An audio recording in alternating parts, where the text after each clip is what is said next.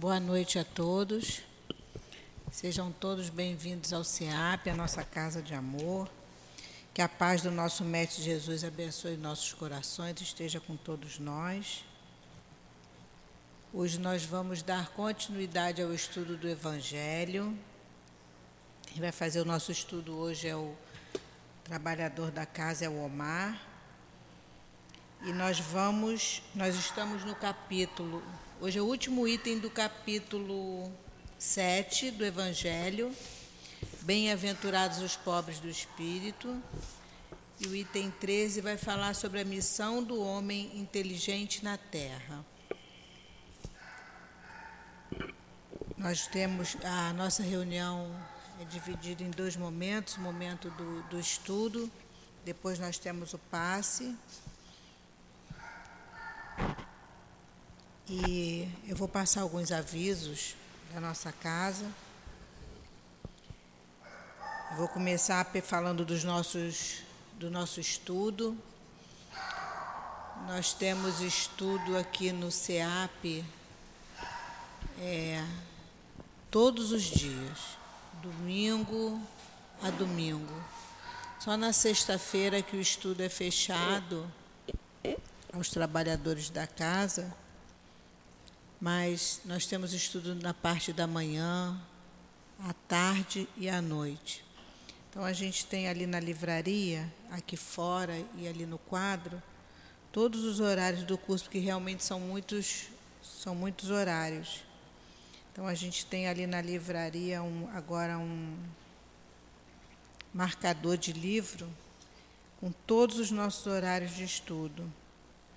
E é uma oportunidade também de vocês conhecerem a nossa livraria, que está bem, está tão bonitinha, com tantos títulos, que vale a pena depois fazer uma visita à nossa livraria. A nossa obra social também, que está indo de vento em popa. Cada dia mais cheio, cada dia mais trabalho. Então, se alguém quiser conhecer o nosso trabalho da obra social depois do, do, da, do estudo, só conversar com o Newton ou com a Adilane, ele vai, eles vão encaminhar vocês para vir no sábado. Nossa obra social é sempre no sábado. E ela começa às oito da manhã, as crianças chegam, tomam café, almoçam, tem evangelização. Parece uma festa, a casa fica tão cheia. É um trabalho que faz tão bem a gente. Vocês só estando aqui, embora a gente trabalhe muito, é um trabalho que realmente requer muita atenção, porque não é só chegar aqui, pegar as crianças, a gente, a gente recebe o planejamento de aula, a gente precisa estudar.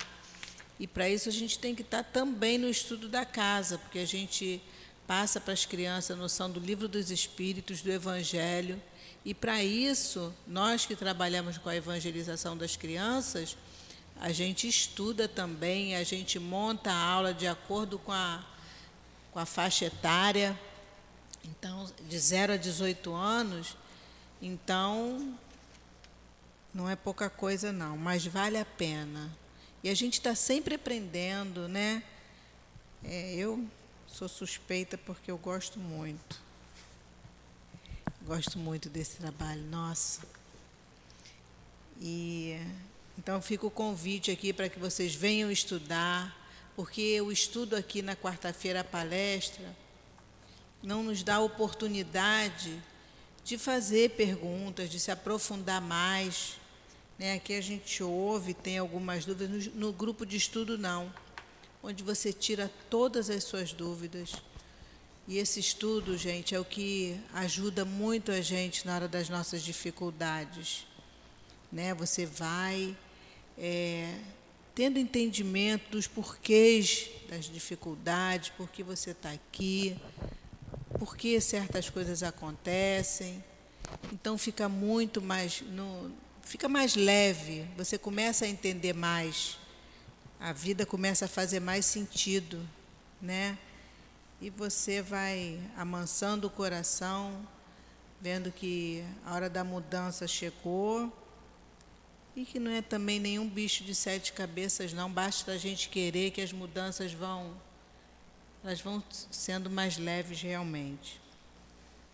Se alguém depois da, do estudo precisar, precisar fazer um atendimento fraterno, conversar com os médicos, os trabalhadores da nossa casa, esse, essa conversa, gente, é sempre à luz da doutrina espírita.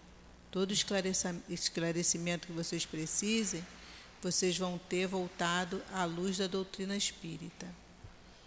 Então a gente vai. Vou pedir também que vocês desliguem os celulares, se for preciso que fique ligado, que receba, que estejam esperando alguma ligação, que ponham no modo vibra, por favor.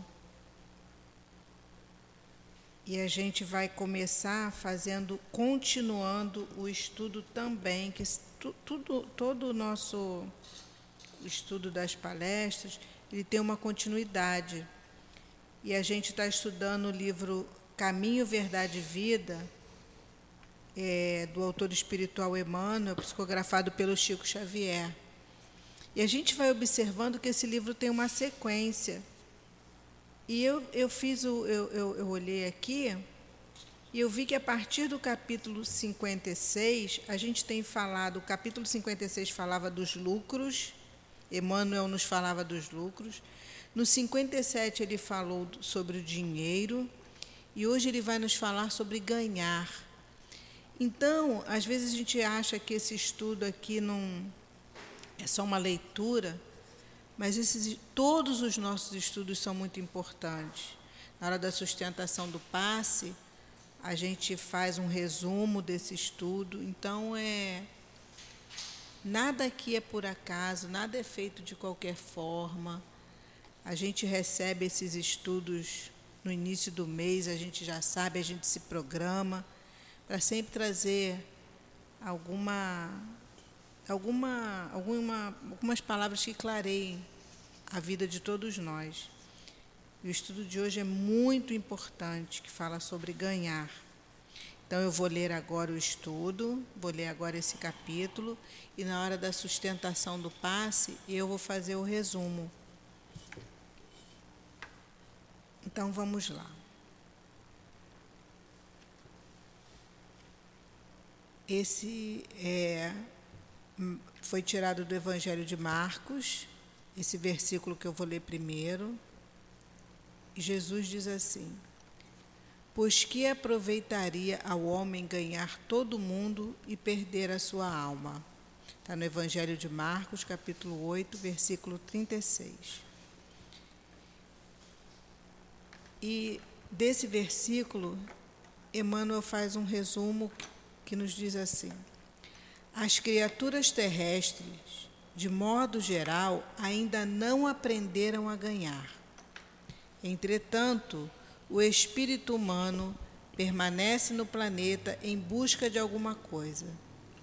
É indispensável alcançar valores de aperfeiçoamento para a vida eterna recomendou Jesus aos seus tutelados procurassem, insistissem. Significa isso que o homem se demora na terra para ganhar na luta enobrecedora. Toda perturbação nesse sentido provém da mente viciada das almas em desvio. O homem está sempre decidido a conquistar o mundo, mas nunca disposto a conquistar-se para uma esfera mais elevada.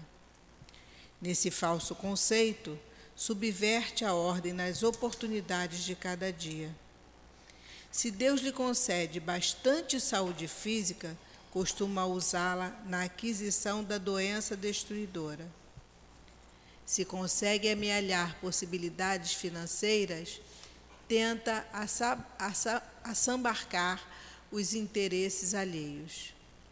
O Mestre Divino não recomendou que a alma humana deva movimentar-se despida de objetivos e aspirações de ganho. Salientou apenas que o homem necessita conhecer o que procura, que espécie de lucros almeja, a que fim se propõem suas atividades terrestres. Se teus desejos repousam nas aquisições factícias relativamente a situações passageiras ou, ou a patrimônios fadados ao apodrecimento, renova, enquanto é tempo, a visão espiritual, porque de nada vale ganhar o mundo que te não pertence e perderes perderes a ti mesmo, indefinidamente para a vida imortal. Nós agora vamos fazer a nossa prece, vamos elevar o nosso pensamento a Jesus, pedindo a esses espíritos amigos que aqui se encontram e agradecendo a eles por termos conseguido chegar a essa casa, a esses espíritos que aqui se encontram já desde tão cedo preparando esse ambiente para receber a todos nós. Esses espíritos que prepararam a sala do tratamento para receber esses nossos irmãos mais necessitados no passe de cura. Ao nosso companheiro Omar, que ele seja intuído pelo seu mentor e por esses nossos amigos queridos. Nosso querido Altivo, Dr. Herman, Antônio de Aquino e todos esses nossos irmãos que nos abraçam todos os dias quando aqui chegamos. Pedimos assim, em nome do amor, ao nosso querido Jesus, nosso mestre de amor e bondade, mas acima de tudo a Deus, para que possamos dar início ao nosso estudo da noite de hoje. Graças a Deus.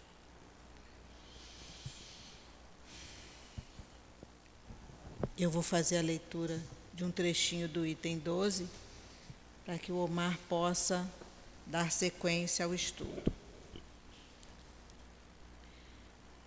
Missão do homem inteligente na terra. Não vos orgulheis do vosso saber, porque esse saber tem limites bem estreitos no mundo que habitais. Mesmo supondo que sejais uma das maiores inteligências da terra, não tendes nenhum direito de vos envaidecer por isso. Se Deus, nos seus desígnios, vos fez nascer em um meio onde pudestes desenvolver vossa inteligência, é porque quis que fizesseis uso dela para o bem de todos.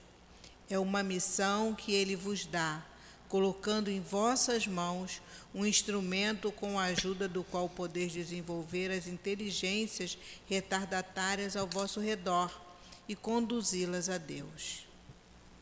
Então, agora o Omar vai dar continuidade ao nosso estudo. A palavra é sua, Omar. Graças a Deus. Obrigado pelas preces, pelo apoio. E o estudo de hoje encerra, como foi falado antes, o capítulo Bem-aventurados os pobres de espírito onde Kardec reúne os comentários que ele faz de algumas passagens do Evangelho, que tratam bem da questão do orgulho e da humildade, do quanto é importante a humildade no encaminhamento do nosso progresso.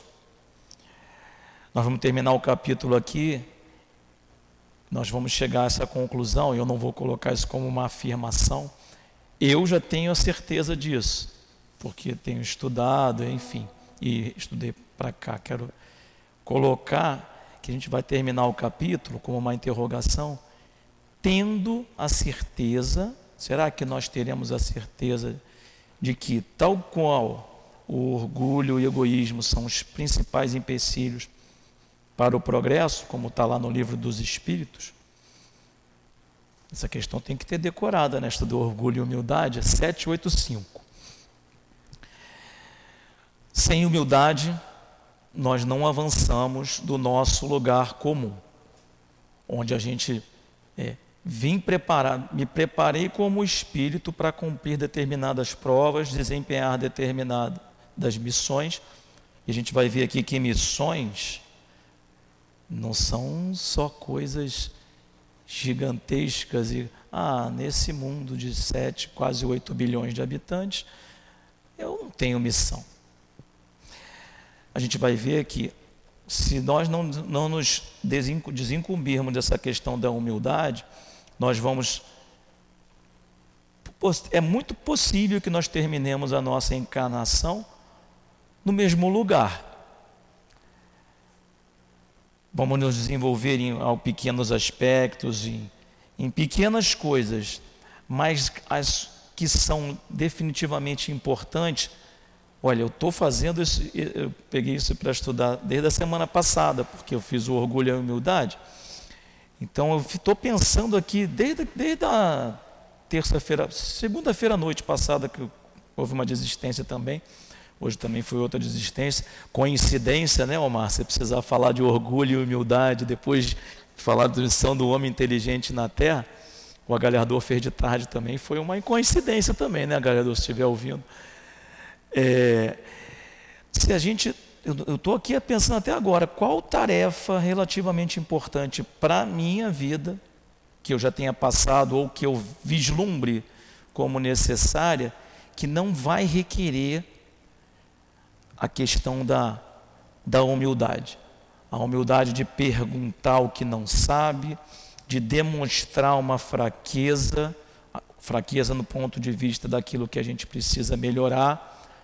Enfim, aquilo que eu sei, se eu botar para fora, eu não estou evoluindo. Não, isso aqui, deixa eu. Vamos colocar é, as cartas na mesa, ou os pingos nos is, ou as situações na vida real. Afinal, o Evangelho, se a gente pegar lá no início do Evangelho, ele, Evangelho contém, está lá no iníciozinho da contracapa, contém as máximas do Cristo aplicadas às situações cotidianas da vida. Então, vou trabalhar na casa espírita. Bom, o trabalho que eu quero fazer é o que eu sou bom. Ué, afinal, eu quero poxa, fazer um bom trabalho. Quero receber sempre os elogios. E os elogios a gente às vezes não busca os elogios. Quando a gente fala elogios, é de cumprimento das obrigações. A gente não busca os elogios daqueles que estão na vida futura, que são os espíritos. Nós estamos muitas vezes preocupados, e isso não está completamente errado, não, porque é uma referência, a gente vai ver no estudo. Eu busco o elogio do encarnado, como se a minha vida futura fosse domingo. Hoje é quarta, né? Fosse domingo. Tá bom, fosse o feriado da Páscoa. Minha vida futura é a viagem que eu estou programando fazer no feriado da Páscoa. Ou minha vida futura é o, para os mais, mais jovens, passar num determinado concurso lá no final do ano. Enfim. Então, o trabalho que a gente executa dentro da casa espírita e na nossa vida, ele está muito ligado a isso. Eu quero fa quando fazer o que eu já sei, o que eu sou bom. Quando a o exercício da tarefa da humildade seria exatamente aprender o que eu ainda sou fraco, ainda preciso desenvolver. Afinal, Deus, questão 132, que é uma missão, né? não é bem uma missão. A questão 132 fala qual é o objetivo da encarnação. Por que, que eu estou encarnado agora? Também tem que decorar, né? É o, o, o Paulo, vou fazer uma referência ao Paulo, marido da Gracilde, nosso companheiro, nossa companheira, porque ele uma vez, eu, eu, eu tenho essa coisa, sempre tive no estudo, ah, mas você quer decorar. Eu, quando eu faço, me preparo para um estudo, ou quando gente se prepara para uma coisa da vida, decorar faz parte do processo, é mais um recurso que você usa. Tem o audiovisual e tem o mnemônico. Né? Você não pode se decorar a frase inteira do livro e querer passar, olha decorar com a intenção do orgulho. E uma vez eu comentando isso com o Paulo, ele falou: Eu sempre achei isso na minha vida, sempre procurei fazer. Quer dizer, nós nos identificamos e quebramos um silêncio de que muitas vezes você não aprendeu, mas você deu um passo adiante. O problema é quando você decora com a intenção de se livrar da questão, não de aprender. Então, voltando para lá, 132, qual é o objetivo da encarnação? E os espíritos respondem para Kardec. Para uns, olha só, Deus lhes impõe a encarnação, imposto, não adianta não querer encarnar. Ficar rebelde, minha vida está ruim, desencarnei porque eu me rebelei, desencarnei até às vezes numa condição de um suicídio indireto, porque entrei numa espiral de depressão, de desistência. E aí passo alguns anos no mundo espiritual, geralmente próximo daqueles a quem eu deixei que eu amava. Então, o espírito desencarna e fica, vou usar a expressão bem, bem, bem, bem forte, mas vou fazer o eufemismo depois, perturbando aqueles a quem eu amava. Perturbar é tirar da ordem. Não quer dizer que a gente está querendo maltratar, não, só tirando da ordem. Vou ali manifesto o meu amor, como desencarnado numa condição difícil, quanto aos espíritos que estão lá. Então Deus lhes impõe a encarnação. Eu vou ter que voltar, nesse caso a encarnação, nenhum espírito progride sem encarnar. Lá na frente, na questão 67, vai explicar o que é a reencarnação. Eu já vim, falhei e estou voltando de novo. Então estou fazendo uma, uma amálgama dessas duas explicações para dizer que é impos, não adianta essa história de que eu vou progredir no plano espiritual, vou para o mundo de regeneração, acabou. Não acabou, não. Só passou de fase como diz os, os, os mais jovens. É, Deus lhes impõe a encarnação com o objetivo de lhes fazer chegar à perfeição. Perfeição relativa, naturalmente. Mas é uma perfeição, é um, é um alto grau de perfeição. Vamos olhar essa referência, que é essa que os Espíritos nos indicam, como Jesus. Então, se nós fizermos o processo de encarnação, de reencarnação, aceitarmos com resignação as nossas expiações, com humildade as nossas provas, nós vamos chegar a uma perfeição relativa cuja referência é Jesus. E aí continua a resposta dos Espíritos, não para por aí. Para uns é uma expiação, para outros, missão. Essa questão da missão, aí eu vou ter que ler, tá vendo? A decorebas foi até um certo limite. Para uns, missão, para uns expiação, para outros missão. É para que a gente, nós sejamos co-criadores. É para a gente ajudar. Aqui, ó, 132. Ó. A encarnação tem ainda um outro objetivo de colocar o espírito em condições de suportar a parte que ele toca na obra da criação. Então, nós temos o objetivo de avançar. Não adianta nós só querermos fazer o que a gente já sabe. Porque nós temos que chegar lá num ponto onde a referência de Jesus, eu tenho que saber ser governador de planetas, só para começar. Para saber, aprender a coordenar todo um processo evolutivo, desde o iníciozinho do orbe, quando ele se desprende das nebulosas e entra num movimento de movimento em espiral, agregando materiais para formar um planeta, depois a vida. É, é nesse nível.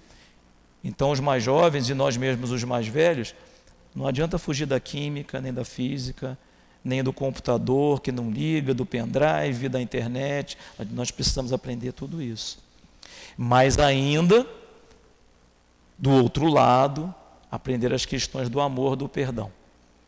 Essas sim vão recorrer muito da humildade, da questão de, de lidar com, os, com orgulho. E aí eu vou passar esse trecho que a Mônica já leu para indicar um ponto muito importante. O espírito Ferdinando, que para variar, missão do homem inteligente na terra, orgulho e humildade, o Ferdinando assina como espírito protetor. Pode pesquisar à vontade, tu não vai saber nenhuma tarefa dele. Um espírito, poderia colocar assim, um espírito amigo. Ele assina como um espírito protetor. E ele diz que não nos devemos nos orgulhar, não vos orgulheis do que sabeis, porque esse saber tem limites bem estreitos no mundo que habitais. Mesmo supondo que sejais uma das maiores inteligências na terra, não tendes direito de vos envaidecer por isso. Se Deus, nos seus desígnios, vos fez nascer num meio onde pudeste desenvolver a vossa inteligência, agora que vem. Se Deus, o mesmo Deus, Criador de tudo que existe, eterno, imutável, material, único, todo-poderoso, soberanamente justo e bom, esse Deus, se Deus vos fez, fez nascer no meio onde pudeste desenvolver a inteligência, é porque Ele quis. Quis o quê? Que você fizesse uso dela para o bem de dos seus filhos, seu bem, daqueles que você ama, certo? Não. Para o bem de todos. é uma missão que ele vos dá, fazer uso da inteligência para o bem de todos, colocando em vossas mãos um instrumento com a ajuda do qual com a ajuda do qual poderei fazer grandes realizações no mundo, grandes invenções, vai ganhar um prêmio, aquele prêmio lá da Suécia, que dizem que é Nobel, que é Nobel, ou para ganhar a medalha de ouro de primeiro colocado do seu curso, não. Com a ajuda do que, é, colocando nas mãos os instrumentos com a ajuda do qual podeis desenvolver as inteligências retardatárias ao vosso redor. É, precisamos ensinar tudo o que a gente sabe para quem está ao nosso redor. Mais duro que isso. E essas inteligências retardatárias e conduzi-las a Deus. Só que parece muito difícil e realmente é, porque quem é muito inteligente, eu estou longe, estou livre disso. Eu tenho uma inteligência relativa e tenho uma grande capacidade de decorar. Estudo, quando eu estudo, se eu estudar, eu tenho capacidade de decorar. Agora, quem tem muita inteligência, eu já convivi com pessoas bem inteligentes, a maioria das vezes ela tem dificuldade dessa história de passar o conhecimento para quem está num nível mais abaixo. E uma vez eu ouvi de, de um desses colegas, até uma das pessoas, é, não vou citar nome porque é, é da mesma idade, não, não, vale a pena. Mas uma vez ele falou assim para mim, Omar, eu falei assim, poxa fulano, você não tem paciência de explicar. Eu, eu cuidava de uma equipezinha e ele era, assim, uma, era, eram dois, muito inteligentes, e era uma equipe de dez. Eu precisava que ele me ajudasse a, Aí ele falou assim: Omar, vou te contar uma coisa: que você é um cara legal, você não sei o que, amigo, você vai lá no Espiritismo, bota meu nome na caixinha da radiação, essas coisas, né? Aí ele falou assim: a pessoa que tem muita inteligência gosta de conversar na fronteira do conhecimento. Então a gente quer conversar, mesmo sendo muito inteligente, eu quero conversar com alguém que eu possa trocar. De fato, faz parte do progresso intelectual, mas eu preciso também ter o progresso moral. Eu tenho que separar um diazinho para vir aqui na obra social, ou em qualquer obra social, ou na minha família, no braço menos favorecido, para ensinar ela a mexer com o mouse, a plugar um pendrive, a fazer digitar um currículo, a tirar uma foto, a editar, a aprender a falar um pouco melhor, explicar para ela a tabuada que eu descobri aqui, desde que comecei a trabalhar aqui há um ano e pouco, que a tabuada não é mais ensinada. Gente do céu, tem que ensinar a tabuada, é necessário. É a base, você não consegue aprender nada na sequência. Quem estudou um pouco assim, quem estudou mais, os mais jovens, quando chegam lá na, na universidade, todo mundo vai passar pela experiência do cálculo. Alguns mais ousados vão até o cálculo 3. E aí lá eles vão ver. O difícil não é o cálculo, o difícil é que lá na universidade o professor fala: olha, aqui você faz a derivada, não sei o que, agora você daqui continua a função. Só que tu não aprendeu. Aí tu tem que ir lá atrás, correr lá de trás. Voltando ao ponto, então eu tenho que ensinar esse que está ao meu redor e, além disso, conduzi-lo a Deus. Eu não posso de forma nenhuma afastá-lo da ideia de Deus. Vou ensinar tanto ele que ele vai se tornar uma potência na arte de, de gerar riqueza no seu entorno. Eu vou criar o meu filho, vou ensiná-lo tudo para que ele possa ser um bom médium. Não. Nós vamos ensinar para ser um bom médico, para ele ter uma parte material muito boa, ou ser um engenheiro. Então, olha, eu preciso ensinar a parte material e preciso ensinar também aquilo que deixa ligado a Deus, plantando as sementes ali, como um semeador. Se não frutificar, aí vai depender um pouco do livre-arbítrio dele, mas é preciso que eu jogue as sementes. Aliás, o estudo, o convite que a Mônica fez ao estudo é muito rico. Eu nunca entendia sobre essa questão de semear. Estamos falando de semear porque a missão do homem inteligente, vocês estão vendo aqui, ela passa por semear o tempo todo.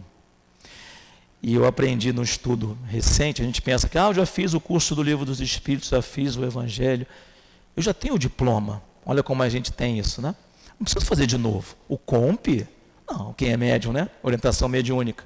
O comp é para a vida toda. A mediunidade vai evoluindo, você vai precisando aprender coisas novas. Mesma coisa, Kardec. Já pensou se Kardec tivesse, quando ele foi sacerdote druida, lá no povo druida, ou quando ele é, resolve aqui no livro dos Espíritos, ele resolvesse parar de estudar? Não, já está bom. Não, ele foi, seguiu adiante, um desafio. A gente precisa dar sempre continuidade. Então, no livro do, do, eu aprendi uma coisa da parábola do semeador, semeador que eu nunca entendi, nunca entendi, tinha vergonha de perguntar, vergonha, né? Vou perguntar isso. É, quando o semeador, eu pensava assim, peraí, gente, todo mundo sabe que para semear eu preciso arar. Por isso que a semeadura não dava certo. Jogava semente, é claro que ela cai em terreno infértil. Só que aí vai aprofundando os estudos, postura daqui, discute, tem que preparar uma aula, tem que debater. Eu descobri um estudo do, do, do Haroldo Dutra, tem que dar o crédito a ele, em que ele fala do contexto da época, que na, na, na época do judaísmo, né, do povo hebreu, a semeadura ela era feita, não é igual ao Brasil, essa fartura de três, duas, três safras, não. Lá só tem uma, perto de outubro.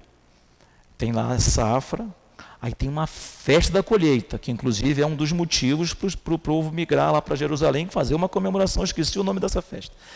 Então, tem lá a festa. Acabou a festa. Aquele resquício da, da, das comemorações, tudo está por ali, pela cidade toda, nos arredores da cidade, cada casa faz sua comemoração. Acabou a festa. No, na semana seguinte, já começa a semeadura, sem limpar, sem nada. Esse costume de arar a terra é bem mais recente. Não tinha na, na época do Cristo. Por isso, faz sentido o semeador saiu a semear. Caiu entre espinhos, caiu entre as pedras.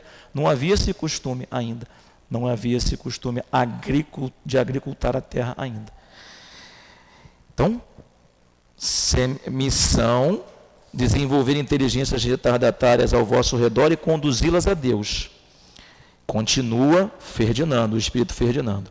A natureza do instrumento não torna patente o uso que dela deve se fazer. A enxada que o jardineiro, estou lendo o Evangelho segundo o Espiritismo, a enxada que o jardineiro coloca na sua mão, coloca nas mãos de seu ajudante, não lhe indica que ele deve cavar a terra?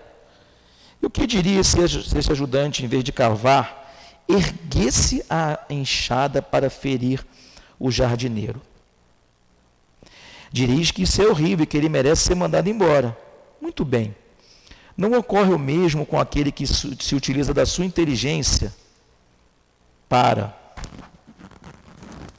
destruir a ideia de Deus e da providência entre seus semelhantes. Isso nunca ocorreu. Não, isso vive ocorrendo desde a história mais antiga. Kardec mesmo, aliás, Kardec, Kardec também fala, não, Kardec fala também no, no um pouco no, no em obras póstumas, também fala no que é o espiritismo, mas quem fala muito sobre isso é o Leon Denis. E, e do materialismo, do positivismo, e o homem fica o tempo todo com essas ideias. Ele tem a inteligência e, além de não desenvolver em seu derredor, ainda muito, em muitas ocasiões caminha para destruir a ideia do Cristo e a ideia de Deus. E isso tem, não é difícil, gente. Se a gente trabalhar, pegar uma pessoa no momento de decepção, de desilusão, e trabalhar na, na, na ideia dela de que a vida não vale a pena, a vida, a vida futura não existe. Ah, que história é essa de reencarnação? Ninguém voltou para contar. É isso que a doutrina espírita vem, vem combater. Eu vou aprofundar mais nessa questão do materialismo, do positivismo, daqui a pouco. Antes eu queria colocar na questão da missão, como os espíritos, como Kardec pergunta aos espíritos sobre a missão dos espíritos no mundo espiritual, quando a gente desencarna, e tem uma pergunta lá, aliás, são duas, que é a questão 5, 7, 3, em que os espíritos eles respondem para Kardec, olha que pergunta que Kardec faz. missão, né? Nós estamos falando de missão. E aqui, o que seria uma missão para um espírito encarnado? Eu não sei o que seria uma missão.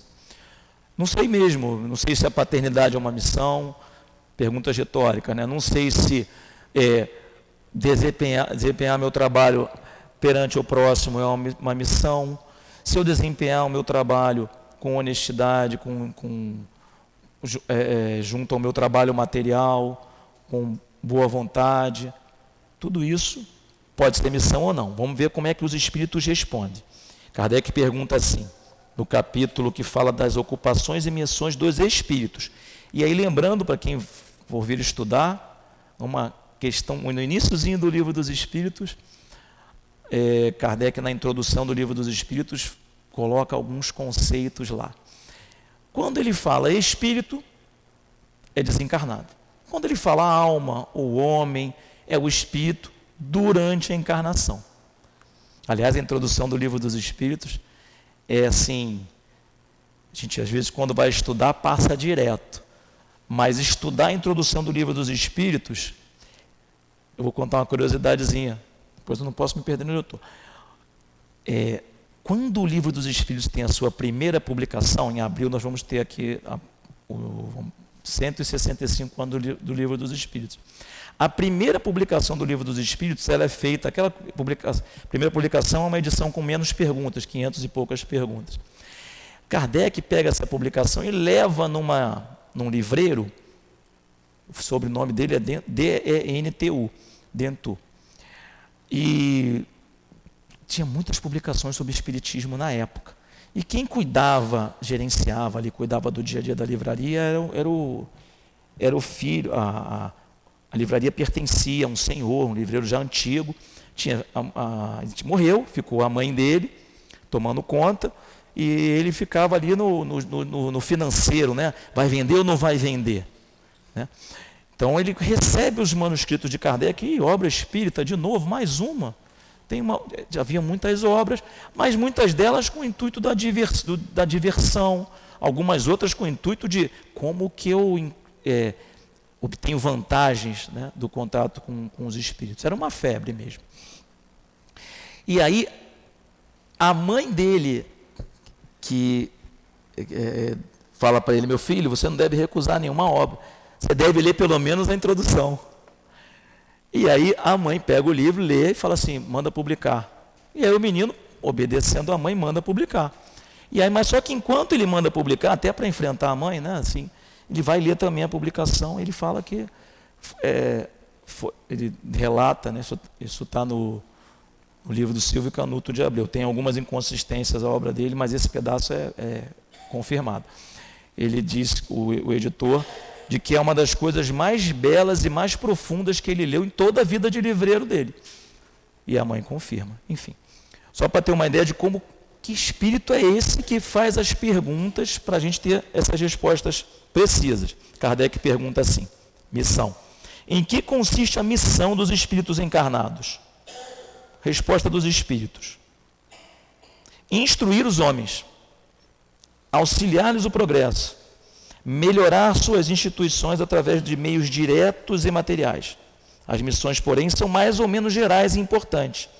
Aquele que cultiva a terra cumpre uma missão, como aquele que governa ou que instrui. Tudo se encadeia na natureza. Ao mesmo tempo que o espírito se depura pela encarnação, concorre dessa forma para a execução dos desígnios da providência. Cada um tem sua missão nesse mundo, porque cada qual pode ser útil em alguma coisa. Vamos também aplicar, como nós estamos, o estudo é sobre o Evangelho, não é sobre o livro dos Espíritos, mas a gente precisa entender bem essa questão do Evangelho. Queremos chegar aqui no ano que vem quando passarmos de novo sobre esse texto do Evangelho, não ter mais dúvidas sobre termos que ensinar tudo que a gente pode ao próximo e que tudo que a gente executa tem interferência nos desígnios da providência. Qualquer coisa. Terminar o nosso trabalho aqui, chegar em casa e entender uma reação negativa do marido, da esposa, do vizinho, entender que uma tarefa na casa espírita, ou numa igreja, ou até mesmo um ambiente de trabalho, quando a gente pode colocar nesse ambiente de trabalho alguma coisa que dê ligação com Deus, como se a gente fosse trabalhar e dentro de nós todo mundo percebesse uma estrelinha que vibra em torno do Cristo, em torno de Deus. Todas essas tarefas são extremamente importantes. Para descontrair um pouco, vou contar um segredinho para vocês. É, eu agora moro no, no terceiro andar, dá para descer de escada. Eu sempre venho para o CEAP, quando eu venho fazer tarefa, quando é uma tarefa geral, que eu vou dar passe, eu desço de elevador. Mas quando eu vou fazer o estudo, eu não desço de escada. Porque eu, eu um dia pensei nisso. Falei, pô, se eu ficar preso no elevador, como é que eu vou fazer o estudo lá? Parece brincadeira, mas é esse tipo de coisa, ah, mas você está ficando doido. Não, eu estou começando a entender, estou começando a tentar pôr em prática, que é diferente, né? Começando a tentar entender para pôr em prática que quando a tarefa envolve estimular o raciocínio do próximo em direção a Deus, ele é muito mais importante. Por isso que recebe tanto apoio. Vou fazer um outro, uma outra, um outro segredinho também, já que não está sendo. Agora você vai cortar isso na transmissão, né? Não, não vai não. Estava é, fazendo, a gente às vezes aqui faz um, nos trabalhos está numa condição, às vezes de fazer o apoio, às vezes de dar o passe, às vezes, e outras vezes você está dirigindo algum serviço. E aí, quando você faz o trabalho de uma direção, como a Mônica está fazendo a direção da reunião, tem uma intuição diferente, que é dos espíritos. O salão, o professor José Jorge, você percebe a influência dele, quem, quem o conheceu. E hoje mesmo à tarde, eu estava participando do trabalho ali. Aí teve um momento que uma das rodadas lá no, no, no passe de, de, cura, ela parecia mais complexa. E de uma hora para outra eu percebi assim, como se eu não. Eu estava na direção e, não, e percebi que, como se fosse trocado o comando. O Newton, que é o presidente da casa, estava na sala também. E aí ele encostou na porta e eu percebi imediatamente que, embora com toda a minha dedicação, toda a minha atenção, eu, as intuições que viam não estavam vindo. Eu achei isso tão interessante quando a tarefa ela é em nome do Cristo, em nome de Deus, realmente a gente recebe apoio do plano espiritual maior. Por isso que o tal do passe de cura, a gente vem aqui não sabe por que, que ele tem efeito. Ah, mas espera aí, só estendeu a mão e aconteceu? Não é porque tu está trabalhando com a intenção o trabalho é do Cristo. Se você não participar, você não atrapalha. O trabalho acontece. Agora você pode se conscientizar da sua posição, da sua missão e ser co-criador. No seu grau pequeno, que a co-criação, a tarefa de auxiliar a providência divina no desenvolvimento do planeta, dos seres, ela vai de um começo pequeno. A gente sempre começa pequenininho. Agora, já falamos da missão e que essa missão ela leva até a nós sermos co-criadores. Ah, um ponto para nossa reflexão que não adianta a gente sair pela tangente não. É, deixa eu até beber uma água. Muito comum. Se vocês vão ouvir. Eu já ouvi, nós vamos ouvir. Olha, nós somos todos iguais. Essa frase é verdadeira, mas também extremamente falsa. Nós todos somos espíritos criados por Deus. Começamos simples, ignorantes, passamos lá do átomo ao arcanjo, questão 540 do livro dos Espíritos. Nós temos o objetivo de chegar à perfeição, mas somos individualidade. Então hoje nós estamos aqui na mesma sala, cada um com uma necessidade. Ah, mas Omar, não somos todos iguais? Não, não somos. Inclusive, o movimento das reencarnações confirma isso. Uma vez eu nasço, nasci na opulência, na nobreza, na riqueza, fiz bom uso, segui adiante. Fiz mau uso, vou nascer numa condição de reparação na pobreza na dificuldade, posso lidar bem na resignação. Isso vale para a questão até de racismo, de escravidão, de é, doenças pré-existentes. Tudo isso está dentro do ciclo coordenado por Deus. Por que, que eu estou enfatizando isso quando a gente estuda? Se nós, olha só como isso é capcioso, e isso está sendo colocado assim em vários lugares, inclusive no movimento espírita, em alguns estudos que eu já vi.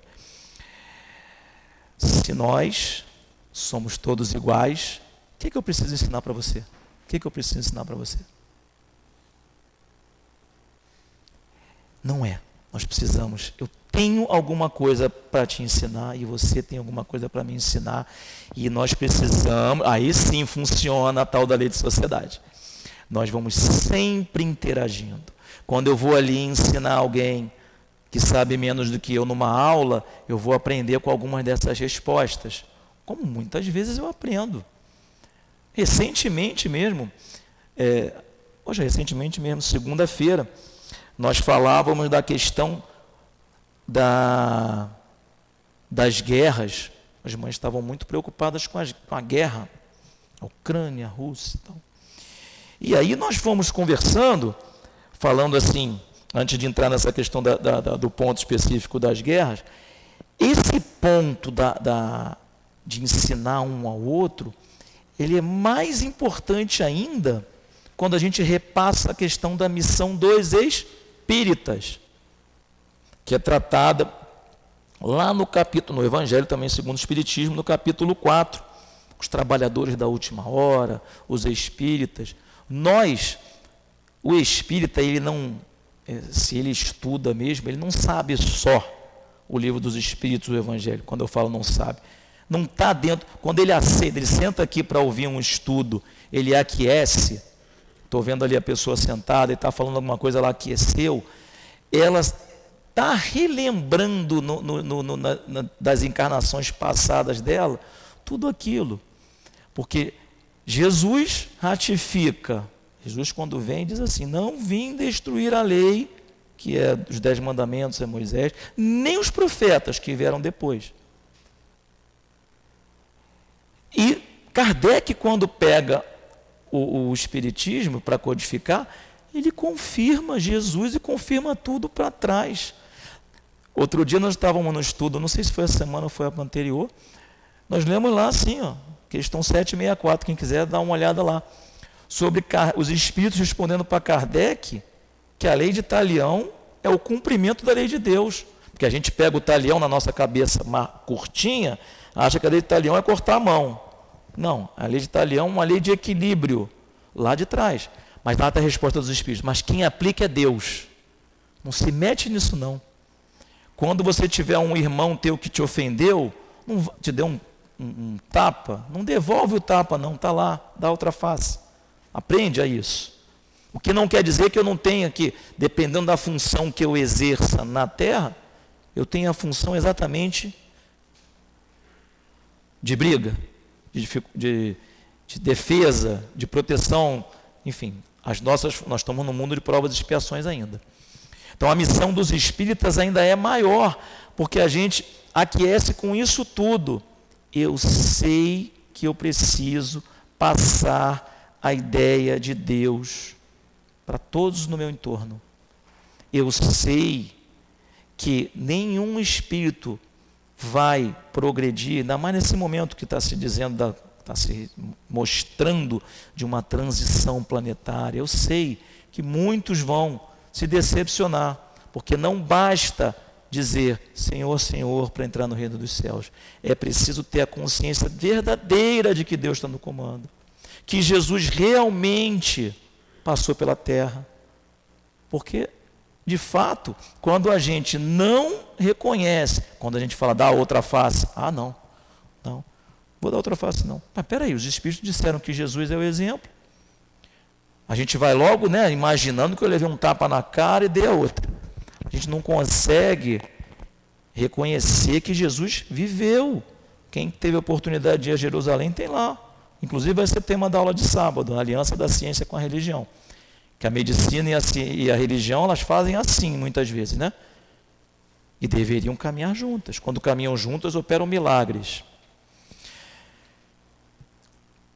Ah, mas a arqueologia não. A arqueologia já está andando junto com a, com a religião. Ela diz: oh, Isso aqui não pode ter acontecido, isso aqui aconteceu. Está lá, Jerusalém tem lá as ruelas onde Jesus passou, o Muro das Lamentações como uma das faces do Templo de Jerusalém e por aí vai.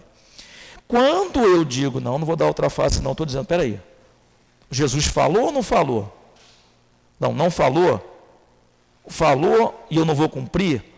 Eu preciso passar para o meu entorno que é isso que eu preciso aprender. Não consigo ainda, mas vamos tentando. E o dar a outra face, cada vez estudando mais, a gente vai vendo que é uma interpretação. Ver com outros olhos aquela pessoa que te agride, tem como eu ajudá-la? Não é fácil, né? Essa é a missão do espírita. Mostrar para a importância de, da, ó, ainda entender Deus como Criador e coordenador do universo, Criador do universo, de Jesus como exemplo, e eu tenho a vantagem de que no Espiritismo eu posso dizer com segurança, o Pentateuco de Kardec, as obras de André Luiz, muitas obras, depoimento dos espíritos no céu e inferno, as manifestações dos espíritos para quem tem e exerce a mediunidade, confirmando que a vida continua. Que a vida continua e ela continua de onde parou. Quando você desencarna, aquele problema que está me afligindo, e aí quando falo isso me dirijo diretamente a quem cuida, lida com jovens ou aos próprios jovens, aquele problema definitivo, insolúvel que eu tenho com 19 anos, com 25 anos, 24 anos, 18 anos, que é melhor eu me matar, ele vai continuar. A única certeza que nós podemos lhes garantir é que tu vai se arrepender, porque continuará no momento seguinte de onde parou e ainda com arrependimento. Inclusive eu tenho histórias de conviver com espíritos, com pessoas que passaram por isso. Mas isso é outra história, são só nas aulas que a gente vai ter esse acesso. Então, a missão dos espíritas, ela ainda maior. Nós falávamos então da questão do, do da aula, né, da guerra, né? Porque a gente precisa de novo, o evangelho, a aplicação das máximas do Cristo, ao cotidiano da vida. As guerras estão no livro dos Espíritos. Inclusive, eu tenho que ter cuidado para falar, porque estudando a gente vê lá o Leon Denis falando no. O Leon Denis, não sei se vocês sabem, ele combateu na, na, na guerra contra a Prússia. Alguns dias. E engraçado que ele relata lá no Mundo Invisível e a Guerra, e também o Gaston Lúcio relata na biografia dele, que aliás traduzida pelo professor José Jorge. É, relata lá que durante a guerra o Leon Denis promovia lá os. Ele, se, se ele percebia algum soldado, alguém com um fenômeno mediúnico, ele relatava. Quer dizer, de, durante o teatro de operações na guerra, ele estava ligado na sobrevivência da alma, na individualidade. E aí os espíritos colocam para a gente, é só, não é para é a gente, olha o raciocínio do que o espírita precisa colocar. O livro dos Espíritos, Kardec, tem lá lei de destruição. Tem uma, duas, três, quatro perguntas, 742 a 745, que falam sobre as guerras. E tem um item assim, ó, qual foi o objetivo da providência, providência Deus, né? Tornando a guerra necessária, liberdade e progresso. Se a guerra por, deve ter por objetivo alcançar a liberdade, como é que frequentemente tem por objetivo e resultado a escravidão? É fato escravidão momentânea para alcançar os povos a fim de fazê-los progredir mais rápido. E aí você pensa assim, mas espera aí, os espíritos e o Omar está transmitindo isso, ah, então é normal, tranquilo. Primeiro, lembrando que normal não é uma coisa correta. Normal é um conceito que nasce lá com o Gauss na matemática, que é o conjunto dos acontecimentos numa distribuição normal, ele fica dentro de um padrão é um padrão da evolução da humanidade. Termos guerra. A gente tem guerra desde criancinha. Deixa as crianças nas costas resolver sozinhas, vocês não saem, não brigam. Tem que ensinar. Essa história de deixa brigar até eles se entenderem, não, tem que ensinar. Estamos aprendendo aqui missão. Não é isso que os espíritos dizem com relação à questão das guerras. Elas acontecem. E quando acontecem, a providência divina tem um objetivo de liberdade e progresso, já que vai acontecer. Agora, olha só, Kardec, que se deve pensar daquele que provoca a guerra em seu proveito? E aí que vem o ponto. Esse é o verdadeiro culpado, os espíritos respondem. E muitas existências lhe serão necessárias para espiar, espiar todos, todos os assassinos de que tenha sido a causa pois responderá por todo homem cuja morte tiver causado para satisfazer sua ambição. Então, na aula de segunda-feira, conversar uma com, a, com as, as mães que é, são da, da, a gente chama aqui das assistidas, mas na verdade nós é que somos assistidos por ela. Inclusive eu coloquei isso para elas. A gente só vem, só tem trabalho aqui porque vocês vêm assistir a aula assistido, na verdade, o primeiro assistido sou eu, somos nós. Então elas colocavam essa questão e, e elas entenderam essa passagem de que todos responderão assim como nós. Quando a gente briga na nossa casa, quando a gente briga no nosso trabalho, somos nós que respondemos, o remorso cai em nós. A reparação tá, está conosco. Agora, o Leon Denis, eu não vou lembrar qual é o livro, eu sei que está na, na biografia dele, no, nesse livro do Gaston Luce, que fala da biografia de Leon Denis. O Leon Denis fala que esse que está na guerra contribui e quem está envolvido na vibração também.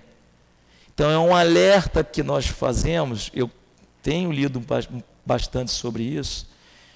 O espírito, aquele que está ligado com Deus, deve orientar suas preces para que todo e qualquer conflito não estenda nem um segundo mais do que lhe for necessário. E um alerta para que nós não, não, não tenhamos a. sejamos induzidos por aqueles que não têm ligação com Deus, não são espíritas, são até materialistas, são é, enfim, qualquer expressão que venha lhe dar que é contra o cristianismo, pro, é, progressista também é, mas positivista, né? Deus não existe. Tem, eu acabe tomando partido. Ah, chego aqui no centro. Ah, porque a invasão, porque a Rússia. Ah, porque a Ucrânia. Ah, porque nós temos nossas preces todas em prol de que tenha menos morte, menos destruição. Porque eu sei que não vai acontecer nada fora do desígnio de Deus. E tudo aquilo que for causado de destruição, de morte, é ruim para todos. Eu preciso trabalhar daqui, se eu pudesse daqui trabalhar, e isso as mães entenderam, elas estavam falando depois, elas, olha só que coisa interessante, elas fizeram analogia, não aqui com, com a comunidade do César Maia, que é perto, não, até eles falaram o nome, mas eu esqueci. É, ah, ela falou assim, uma das ah, é igual quando acontece uma invasão de um grupo por outro numa comunidade qualquer. O que a gente está lá dentro da comunidade quer que cabe o mais rápido possível e com menos trauma possível. Elas entenderam o racional e muitos de nós ainda nos perdemos nisso. E só lembrando que o mesmo Leon Denis fala lá no livro Problema do Ser e do Destino a importância de nós disciplinarmos o nosso pensamento. Sempre trazermos o nosso, nosso pensamento em direção ao cumprimento das nossas missões. Estamos na casa espírita, vamos trabalhar pelo cumprimento do melhor, que o trabalho seja feito da melhor maneira. Vamos dar o, aplicar o passe agora, nosso pensamento, ó, meu dia foi difícil, eu estou com um problema em casa, eu tô, não tenho dinheiro nem para pegar o, ônibus aqui para ir embora, mas agora é hora do passe. vou me concentrar aqui, usar toda a minha energia, todo o meu pensamento para cumprir essa missão, que, como diz aqui no início, uso da inteligência para conduzir as inteligências retardatárias, e aí nesse caso, retardatária é quem está atrás de nós nesse momento. Quem está sentado para receber o passe neste momento, vai receber de mim. Virou a esquina, sou eu que recebo dele. Ah, é, o movimento é assim. E às vezes vamos estar recebendo o benefício aqui mesmo. Estamos trabalhando no passo, no ensinamento de alguém que está sentadinho na cadeira, e um guia, anjo da guarda ou algum espírito mais evoluído, percebendo a nossa intenção como espírito imortal de ajudar aquele que a gente nem conhece, nos retorna ali na frente em grandes benefícios no entendimento, em questões maiores da vida. Tem muito assunto para a gente falar sobre essa questão da missão do homem inteligente na Terra. E só para a gente começar a, a encerrar, nós somos inteligentes também na Terra, todos nós. Mesmo aquele que está obliterado momentaneamente do uso das suas faculdades. Há uma inteligência, o espírito, ele, o espírito, ele está encarnado, a inteligência pode estar restrita, mas o espírito está ali. Por isso, cabe a nós passar a mensagem de Jesus, a mensagem do Cristo, a mensagem dos Espíritos a qualquer um. Ah, mas ele não vai entender porque ele tem uma deficiência na coordenação do pensamento. Passa a mensagem, o espírito imortal. Quando tu fazes isso, está confirmando você como espírito e espírita a tua fé em Deus, a tua fé na vida futura, na continuidade da existência, porque aquele ensinamento fica ali. Me lembro bem, e não vai dar tempo de falar, do livro da Vera Lúcia Marinzec de Carvalho, que por acaso não tem na livraria, mas vamos ter, se Deus quiser, chamado Deficiente Mental, porque foi um, o capítulo 1, o caso Adolfo. Só para deixar vocês curiosos, curiosos. Depois vocês pesquisem lá. Ele, numa limitação completa do entendimento e do senso, quando ele desencarna, a gratidão que ele, como espírito, passa para a mãe, para o pai e para a maga, né? que era a Margarete que cuidava dele. Encerrando, Ferdinando diz assim: a inteligência é cheia de méritos para o futuro, desde que seja bem empregada. Se todos os homens que são bem dotados em inteligência se servissem dela de acordo com a vontade de Deus, a tarefa dos espíritos para fazer a humanidade avançar os espíritos também nos ajudam a fazer a humanidade avançar. Não é só nós encarnados, não. A tarefa seria muito mais fácil. Infelizmente, muitos a transformam em instrumento de orgulho e de perdição para si mesmo. O homem abusa da sua inteligência, como de todas as suas faculdades. Entretanto, não lhe faltam lições para adverti-lo de que uma poderosa mão pode retirar-lhe o que ela mesma lhe deu. E aí é que vai, né? O famoso: haverá prantos e ranger de dentes. Nós espíritos que temos a inteligência agora, nós espíritas que temos a inteligência, a mensagem dos espíritos sobre a continuidade da vida, sobre a vivência da alma, tudo isso que a gente aprendeu, essa inteligência toda, esse conhecimento todo, esse amor que as tarefas da caridade dentro de uma casa espírita fazem brotar e germinar em nosso coração, nós que temos tudo isso, não podemos deixar isso passar. Porque se nós tivermos um processo de evolução, podemos ficar para trás. Porque o que nos leva a progredir para mundos de regeneração em mundos felizes é também a inteligência, mas é fundamentalmente o amor, a caridade. Fora da caridade não há salvação. É o que encerra esse ensinamento de hoje que os Espíritos transmitem através do, do Evangelho segundo o Espiritismo. E para encerrar, pedir a Jesus que nos ajude, a todos nós, que nós possamos destinar cada minuto da nossa consciência, cada minuto do nosso raciocínio em prol da mensagem de Jesus. Amar a Deus sobre todas as coisas, ao próximo como a ti mesmo e que os espíritos amigos que orientam essa casa nos fortaleçam a cada dia. Que assim seja. Graças a Deus. Obrigado, Omar, pelo estudo que você trouxe para a gente. Nós vamos passar agora para o segundo momento, que é o momento do passe. Esse momento é o momento de cada um, gente. Vamos elevar o nosso pensamento a Jesus, para pedir a Ele que a gente possa receber que a gente necessita, na verdade. Vou pedir aos médios que se coloquem, por favor.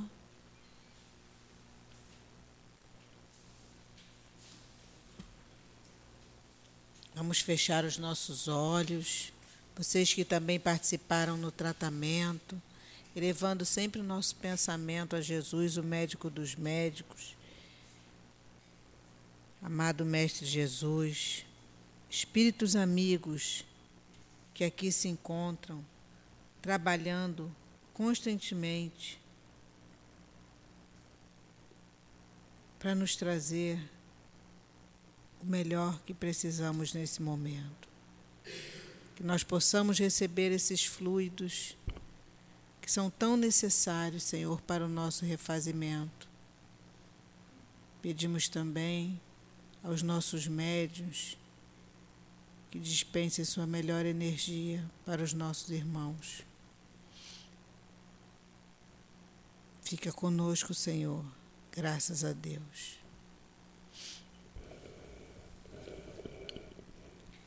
No estudo de hoje, Emmanuel nos diz assim: as criaturas, de um modo geral, ainda não aprenderam a ganhar.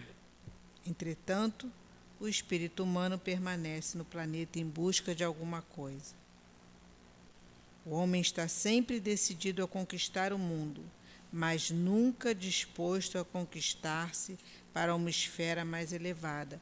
E aí a gente começa a se perguntar, eu comecei a me perguntar o que de fato é ganhar? O que realmente são as nossas conquistas? e quais são realmente o que tem valor para esses espíritos. E aí a gente vai estudando, e eu fui ver no Evangelho, no capítulo 2, é, Meu Reino Não É Desse Mundo, onde uma rainha conta que ela, ao chegar ao mundo espiritual, ela se sentiu muito humilhada porque ela tinha tantas posses, né, tantas conquistas como uma rainha, e quando chega ao mundo espiritual, ela encontrou pessoas que ela considerava insignificantes, muito mais elevada moralmente do que ela. Então a gente fica se perguntando o que realmente a gente ganha, né? Porque é, a gente vai vendo as situações no Império Romano, os Césares eram conquistadores. E será que eles o que eles ganhavam realmente? Porque quando imagina esses espíritos com tantas conquistas, desencarnam, entram no mundo espiritual e veem que eles não ganharam absolutamente nada. Absolutamente nada. A gente a gente move, tanta move céu, move terra para a gente. A gente quer ganhar mais dinheiro, quer melhorar a nossa situação financeira. E muitas vezes, para que isso aconteça, a gente tem que deixar a nossa casa, os nossos filhos. A gente não tem tanto tempo para eles, porque cada vez a gente quer ganhar mais. A gente recebe o nosso corpo, o nosso corpo é, a gente recebe como empréstimo, como tudo aqui que a gente tem na Terra. O corpo da gente é um instrumento que a gente tem para a gente crescer. E a gente acha que ele é nosso, mas não é. Também é empréstimo. E o que, que a gente faz desse corpo que a gente recebe para a gente alavancar a nossa, a nossa caminhada? a gente quer que ele fique, ah, esse aqui já meu cabelo tá branco, né? Então não quero não, estou envelhecida. Gente, faz parte. Só não envelhece quem já morreu. Do contrário, todos nós vamos envelhecer.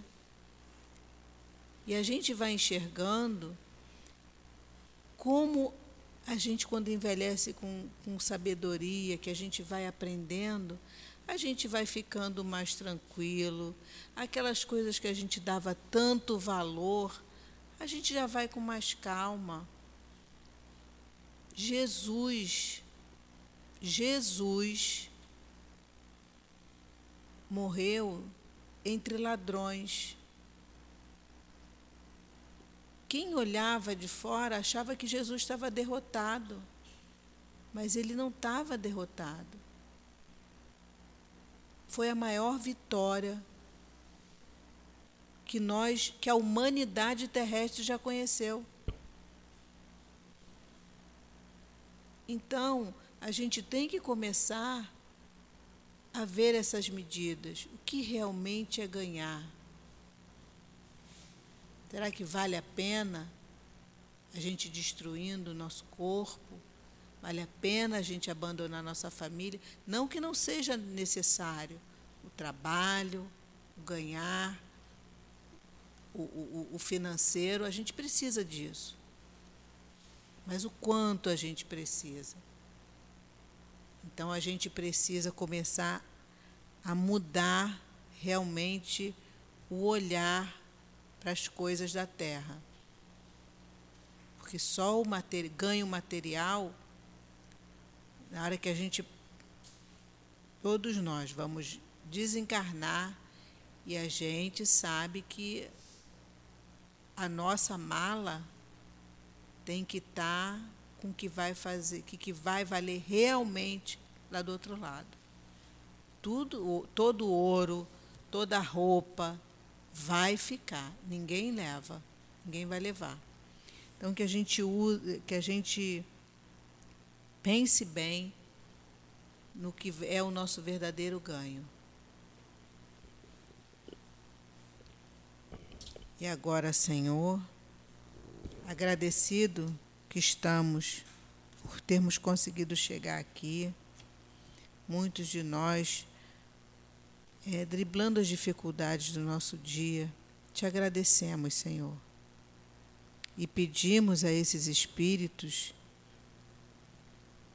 que aqui se encontram e que ainda vão continuar trabalhando, que nos leve até o nosso lar